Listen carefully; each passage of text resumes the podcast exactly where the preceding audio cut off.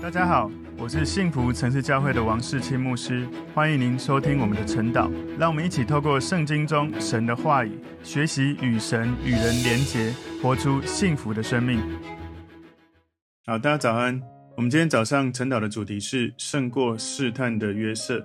我们默想的经文在创世纪三十九章七到二十三节。我们先一起来祷告。主，我们谢谢你透过今天的经文，你帮助我们透过约瑟生命的故事。我们知道，在任何的情境当中，遇到这些试探来临的时候，最好的方式是逃避这些试探，靠着神，我们要胜过这一切。我们相信约瑟生命中神的同在，是因为他生命里面如此的倚靠神，有美好的品格。也求主透过今天的经文教导我们圣经中神话语的智慧。感谢主，奉耶稣基督的名祷告，阿门。我们今天晨祷的主题是胜过试探的约瑟。默想的经文在创世纪三十九章七到二十三节。这事以后，约瑟主人的妻以目送情给约瑟，说：“你与我同寝吧。”约瑟不从，对他主人的妻说：“看哪，一切家务我主人都不知道。他把所有的都交在我手里，在这家里没有比我大的，并且他没有留下一样不交给我，只留下了你，因为你是他的妻子。我怎能做这大恶得罪神呢？”后来。他天天和约瑟说，约瑟却不听从他，不与他同寝，也不和他在一处。有一天，约瑟进屋里去办事，家中人没有一个在那屋里。妇人就拉住他的衣裳，说：“你与我同寝吧。”约瑟把衣裳丢在妇人手里，跑到外边去了。妇人看见约瑟把衣裳丢在他手里跑出去了，就叫了家里的人来，对他们说：“你们看，他带了一个希伯来人进入我们家里。”要戏弄我们，他到我这里来，要与我同寝，我就大声喊叫。他听见我放声喊起来，就把衣裳丢在我这里，跑到外边去了。妇人把约瑟的衣裳放在自己那里，等着他主人回家，就对他如此如此说：“你所带到我们这里的那希伯来仆人进来要戏弄我，我放声喊起来，他就把衣裳丢在我这里，跑出去了。”约瑟的主人听见他妻子对他说的话。说你的仆人如此如此待我，他就生气，把约瑟下在监里，就是王的囚犯被囚的地方。于是约瑟在那里坐监，但耶和华与约瑟同在，向他施恩，使他在私欲的眼前蒙恩。私欲就把监里所有的囚犯都交在约瑟的手下，他们在那里所办的事都是经他的手。凡在约瑟手下的事，私欲一概不查。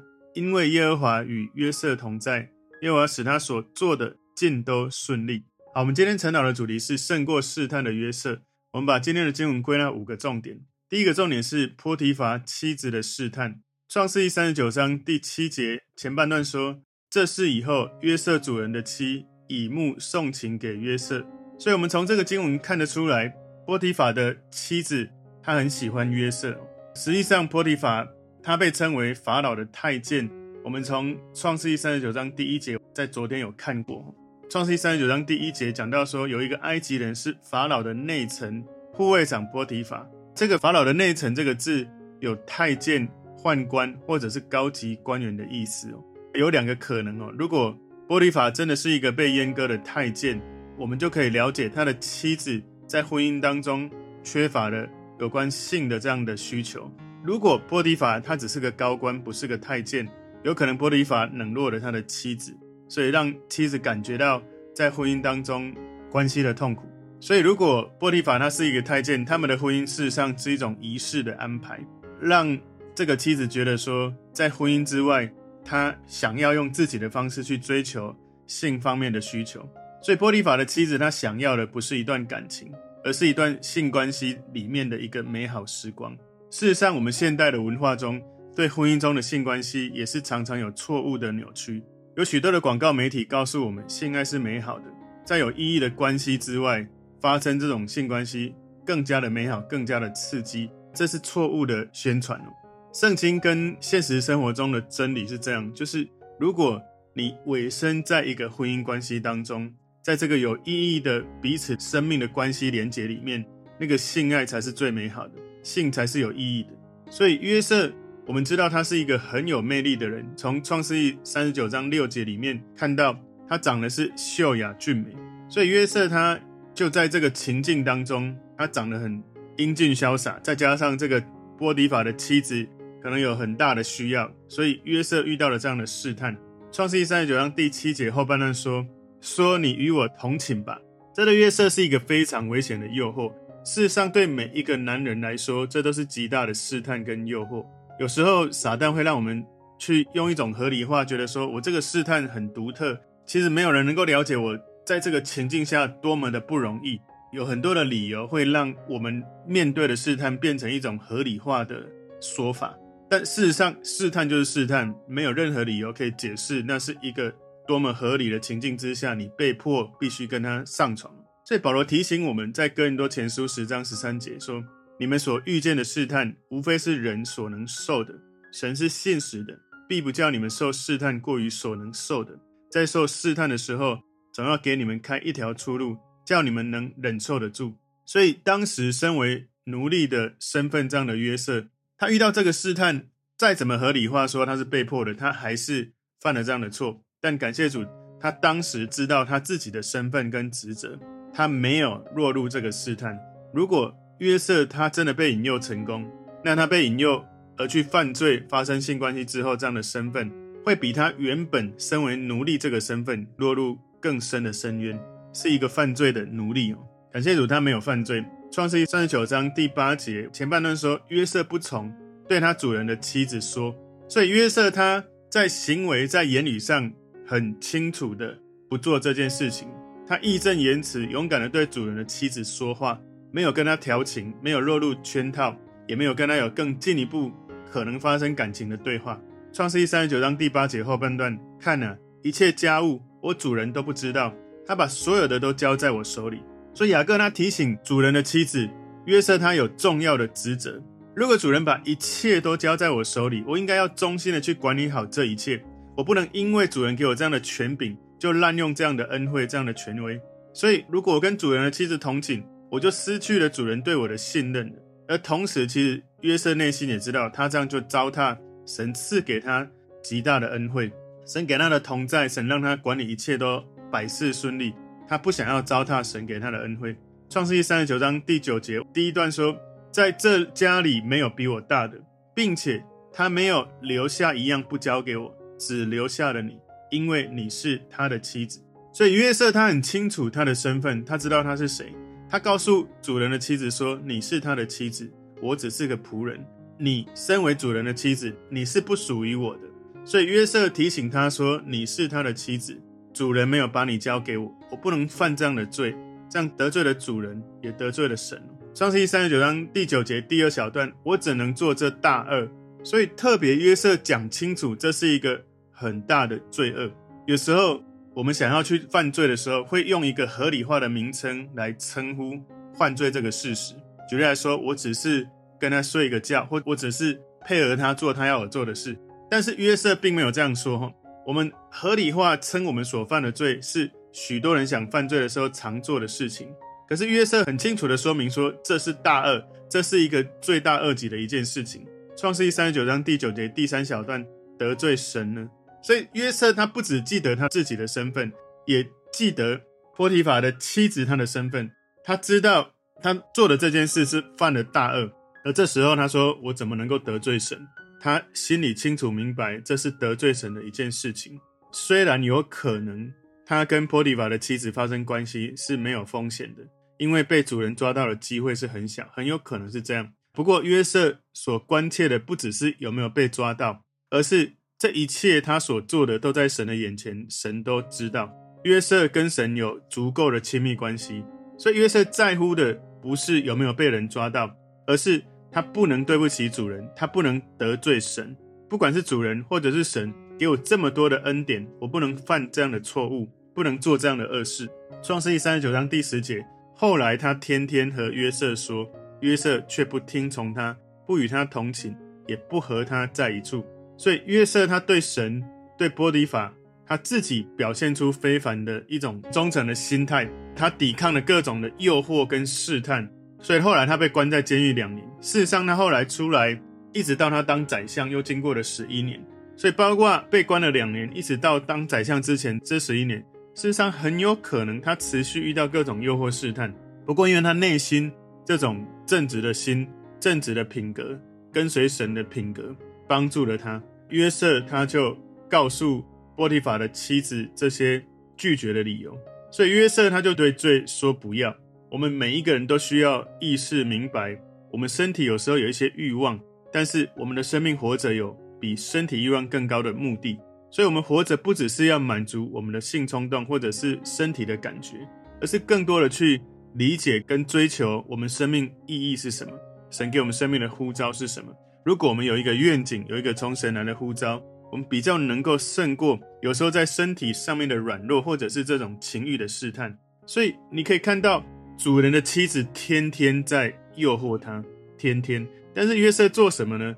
他不听从他，不跟他同行，想办法不跟他在一起。所以约瑟非常小心，不要让自己独自跟主人的妻子在一起，以免他面对这些的诱惑。所以我们很钦佩约瑟哦，因为他是许多我们不管是男人或女人的榜样。当我们遇到试探的时候，许多的人他们其实往往是在很顺利的时候就被试探所胜过，或者是。甚至他知道他生命有一个神的呼召，但是在眼前遇到一些诱惑试探的时候，往往有时候人也会用自己的方式想要去处理这些挑战。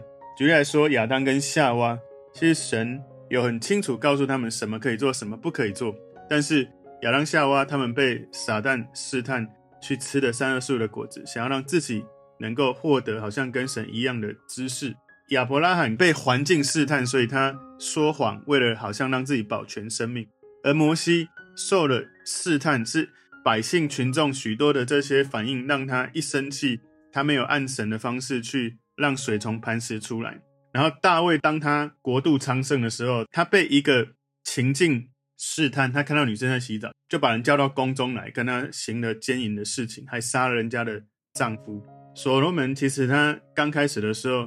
他还是很认真跟随神，可是因为他的嫔妃实在是太多了，他有一些异教的这些偶像崇拜也进入了他的生命。约翰他也受了试探哦，他在跟着耶稣在行走的时候，觉得好像人家不帮助他们，不听他们，他就要叫耶稣说要不要把火叫下来烧死他们。彼得他也受试探哦，就是他讲得很斩钉截铁，我一定不会背叛你。可是当鸡叫三次的时候，他。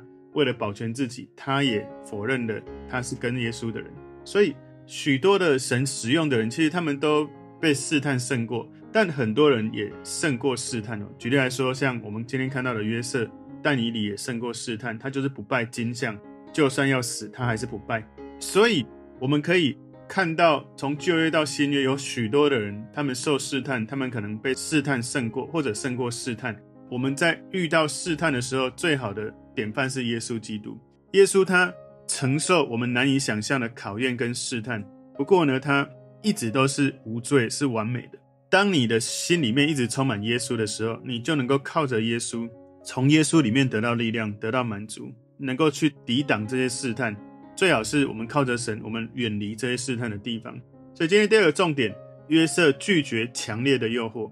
创世纪三十九章十一节，有一天约瑟进屋里去办事。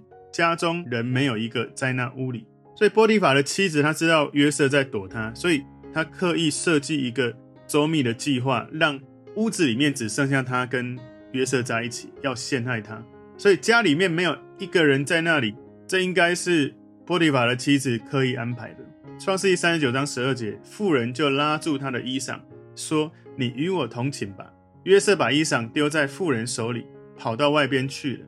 所以约瑟。他面对这个试探，最好的方式就是跑掉，才能够抵挡这个巨大的诱惑。所以约瑟做了在这种情境当中给我们最好的示范，他跑掉就好了。保罗在提摩太后书二章二十二节也告诉我们要逃避少年人的私欲。所以，我们不是刻意在罪恶前面一直看着他说我一定可以胜过，而是我们就直接跑掉是最好的。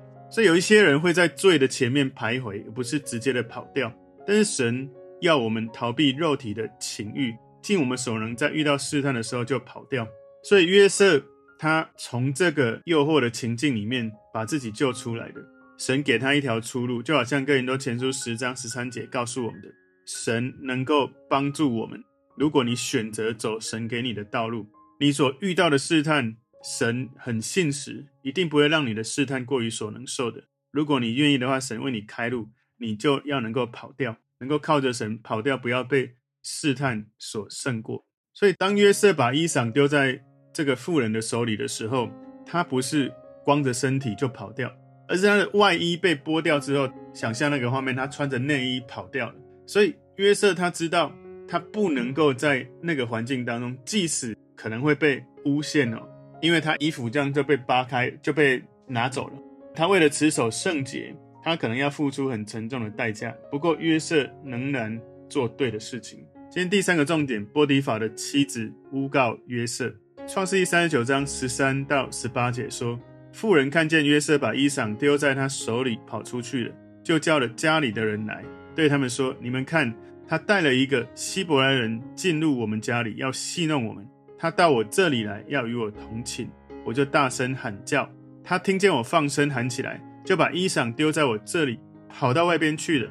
妇人把约瑟的衣裳放在自己那里，等着他主人回家，就对他如此如此说：“你所带到我们这里的那希伯来仆人进来要戏弄我，我放声喊起来，他就把衣裳丢在我这里，跑出去了。”所以想象一下，在当时那个年代，一个奴隶他的生命其实往往随时都有可能会死亡的。当他们犯错的时候，常会受到很残酷的惩罚。奴隶的生命是很廉价的，主人当时是可以很轻易的就处死奴隶。所以波利法的妻子这样控告约瑟，很可能会让约瑟就被处死。所以当约瑟被这样的谎言，非常荒唐的谎言来污蔑了。事实上，约瑟他内心一定会有一些感觉，也许会伤心、会难过，或者是生气。但不管他内心的情绪是如何，我们完全没有在圣经看到约瑟为这样的错误的谎言做出任何的辩护，或者是对这个波利法的妻子做任何的指控。他就像耶稣在那一些控告他的人面前保持沉默，就好像以赛亚书五十三章第七节讲到有关耶稣的描述。他被欺压，在受苦的时候却不开口。他像羊羔被牵到宰杀之地，又像羊在剪毛的人手下无声。他也是这样不开口。所以我之前常默想，耶稣他安静的在十字架上，当他死的时候，他复活的时候，有一个最强大的声音告诉世人：我真的是神的儿子，我是要来拯救你们的生命。所以当时约瑟他为了要抵挡这个诱惑，他付出代价。那个代价是我们接下来要看到，他被关到监狱里面。但是我们要了解一件事，《罗马书》八章二十八节告诉我们，万事都互相效力，叫爱神的人得益处，就是按他旨意被招的人。所以约瑟是有神呼召的人，虽然或许他为了抵挡诱惑，他接下来要被关到监狱，可是那是他进入一个更高层次生命的一个历程，就是他将来会被提升成为宰相，可是他被。关到监狱似乎是一个必要的路径。今天第四个重点，约瑟被关到监牢。创世记三十九章十九节，约瑟的主人听见他妻子对他所说的话，说：“你的仆人如此如此待我。”他就生气。所以事实上，波提法应该知道他自己的妻子是一个什么样的女人，他应该也知道约瑟是一个什么样的忠心的人。他很生气，当然有一个可能，他会觉得他的妻子对约瑟的控告是真的，所以他生气。但更大的可能是他知道他的妻子控告约瑟这件事是假的。不过，因为屋子里面没有任何其他人，所以他没有办法确认到底什么是真相。但想象一下，你是一个奴隶，你玷污了主人的妻子，在当时的时代，怎么可能只是就这么简单被关到监狱？很可能很快就被处死。所以有一个很大的可能，波提乏没有把他处死，是因为约瑟在波提乏的家里一直把家务管理得非常好。而波提法对他有某种程度的尊重，有可能波提法这个时候非常的愤怒，而在愤怒当中保持一种克制。哈，他的愤怒有可能是对他的妻子的愤怒，这是比较大的可能。因为如果他没有处死这个奴隶，他只是把他关到监狱，有可能他只是对这个指控有一些疑虑，所以他至少先把他关到监狱里面。所以，我们从经文里面没有看到约瑟对这样的控告有什么辩护。然后他没有为自己辩护，没有控告波提乏的妻子，他安静的让这一对夫妻自己去判断，自己去处理。他的内心非常的安静，非常的淡定，使他的外在显出更强大的力量。就好像我刚刚所说的，当耶稣安静被挂十字架的时候，他的复活是一个最强大的力量。所以约瑟安静，什么都不说。当他的品格受到威胁的时候，他这样子做真的是非常的难。想象一下，你被污蔑，然后被诬告说你是一个犯奸淫的人，你的品格、你的名声受到玷污。不过呢，约瑟保持沉默，就好像耶稣生命的典范。耶稣他的生命遇到很多的这些挑战，可是他总是说对的话，做对的事。所以约瑟他也是在这个时刻保持沉默。他当时没有说话，可是，在历史上带来一个伟大的震撼跟声响。在约瑟这么多的困境跟挑战里面，你没有在圣经里面看过他发出什么怨言。创世记三十九章二十节，把约瑟下在监里，就是王的囚犯被囚的地方。于是约瑟在那里坐监。所以，我们来理解一下哈，约瑟他被关到这个监牢之前，从一开始他怎么来到这里的？他在父亲的家里，其实他一开始是有特权的，是父亲的偏爱。然后接下来他去看哥哥们的时候，他被扔到这个坑里面。然后哥哥后来想一想，把他卖掉了，成为一个奴隶。结果他成为奴隶的时候，在波提乏的家里面，竟然成为一个管理者。他非常的有原则，去抵挡诱惑，不被诱惑所胜过。结果他被波提乏的妻子指控一个虚假的指控，使他被关到监狱里面。我们看到波提乏其实把约瑟关到监狱。其实是对他一种怜悯。如果波提乏真的相信他的妻子，应该就会把约瑟杀了。所以约瑟为了这一个莫须有的罪受苦，被关到监狱里面，让我们想到，身为基督徒，耶稣基督他是一个公义的代表，他被剥去外衣；而约瑟他也是一个公义的行为的一个人，他被剥去外衣，然后他受到惩罚，被关到监狱，其实是波利法妻子的罪，不是他自己的罪。耶稣他来到我们的生命里面，他来到这个世界，他自己没有罪，我们犯了罪，他来到这里帮我们承担我们的罪。所以，我们看到万事互相效力，神其实是掌管这一切的背后的导演。所有这一些的细节推动神的心意向前发展。所以，约瑟在监狱里面预备将来，他可以拯救他的家人，甚至拯救当时那个世界，免受这些饥荒所遇到的挑战。所以约瑟他的生命持守圣洁，他遇到了这样的错误的诽谤，名声都扫地了。他的心是很安静淡定在面对这件事。但是我刚刚有讲，可能他内心也会有一些的苦楚。不过呢，因为他能够持守神的话语，遇到挑战的时候，我在想，他内心应该是充满神的同在，他才有办法度过这样的苦楚。好像罗马书保罗在里面说，在患难中要欢欢喜喜。你能够欢喜的缘故，一定是从神而来。否则，你无法在时间上持续的感受到从神来的这种欢喜。如果不是从神而来，你在痛苦的承受上面，你没办法承受这么多的痛苦的程度。今天第五个重点：约瑟在监狱中凡事亨通。创世记三十九章二十一节，但耶和华与约瑟同在，向他施恩，使他在私狱的眼前蒙恩。所以，神祝福了约瑟，包括从坑里面到被卖为奴隶，然后。到波提乏的家里，然后现在他到了监狱里面，神继续祝福他。所以，对于神给他的恩典与他同在，我们不会觉得很稀奇，因为不管约瑟在什么情境里面，都有神的恩典。这些事件的往前推进，我们一点一滴看到神对约瑟有一个美好生命的计划。所以，我们看到约瑟能够有如此的恩典，能够百事顺利，能够有许多的成功，能够顺利，是因为神与他同在。从创世记三十九章第二节，我们看到耶和华与他同在，他就百事顺利。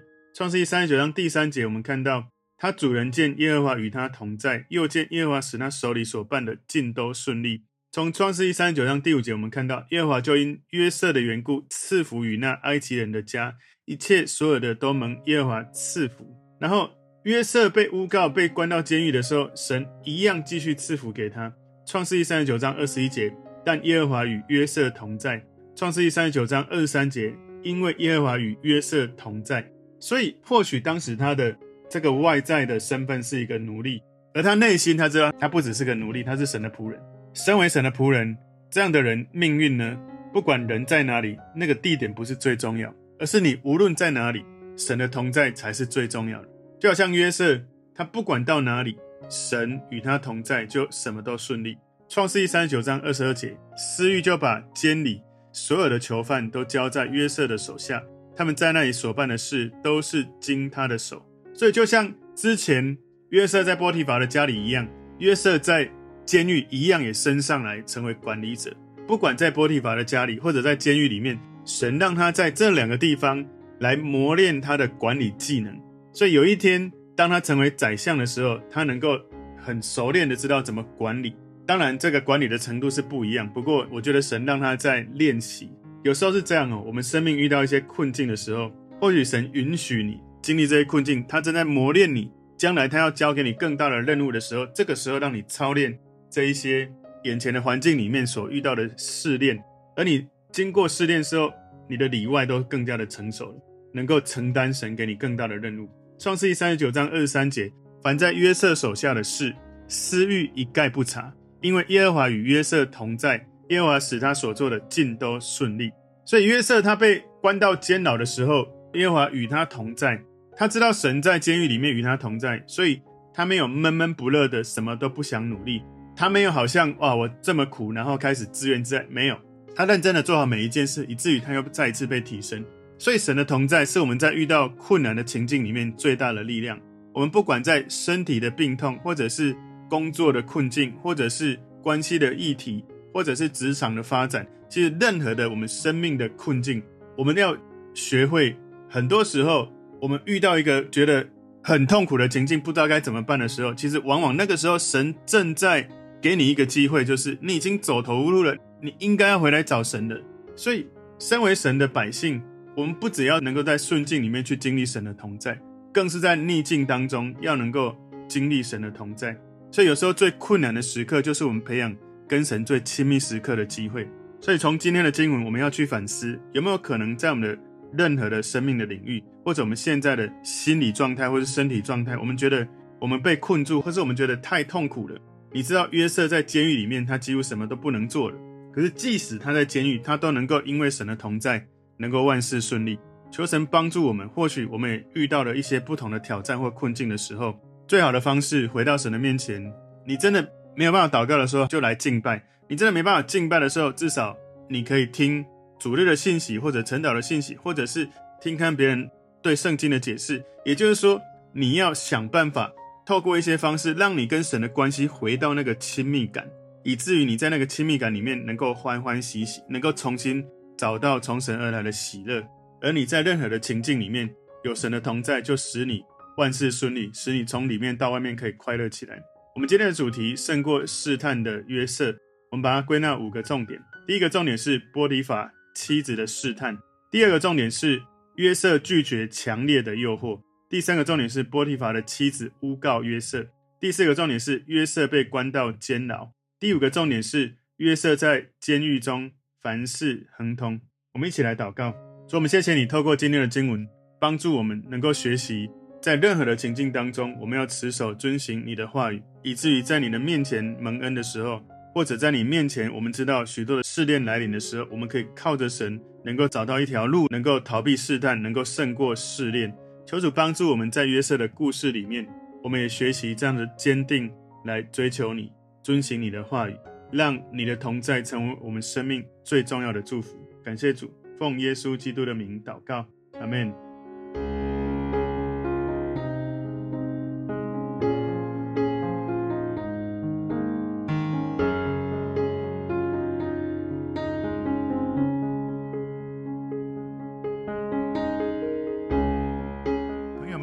这个信息对您有帮助，请您在影片下方按赞、留言，并分享给您的朋友，分享在您的 IG、Facebook、Line 或者其他的社群媒体上面，来祝福您的朋友。当然，也别忘了订阅我们的频道和开启小铃铛，这样您就可以收到我们最新的影片通知哦。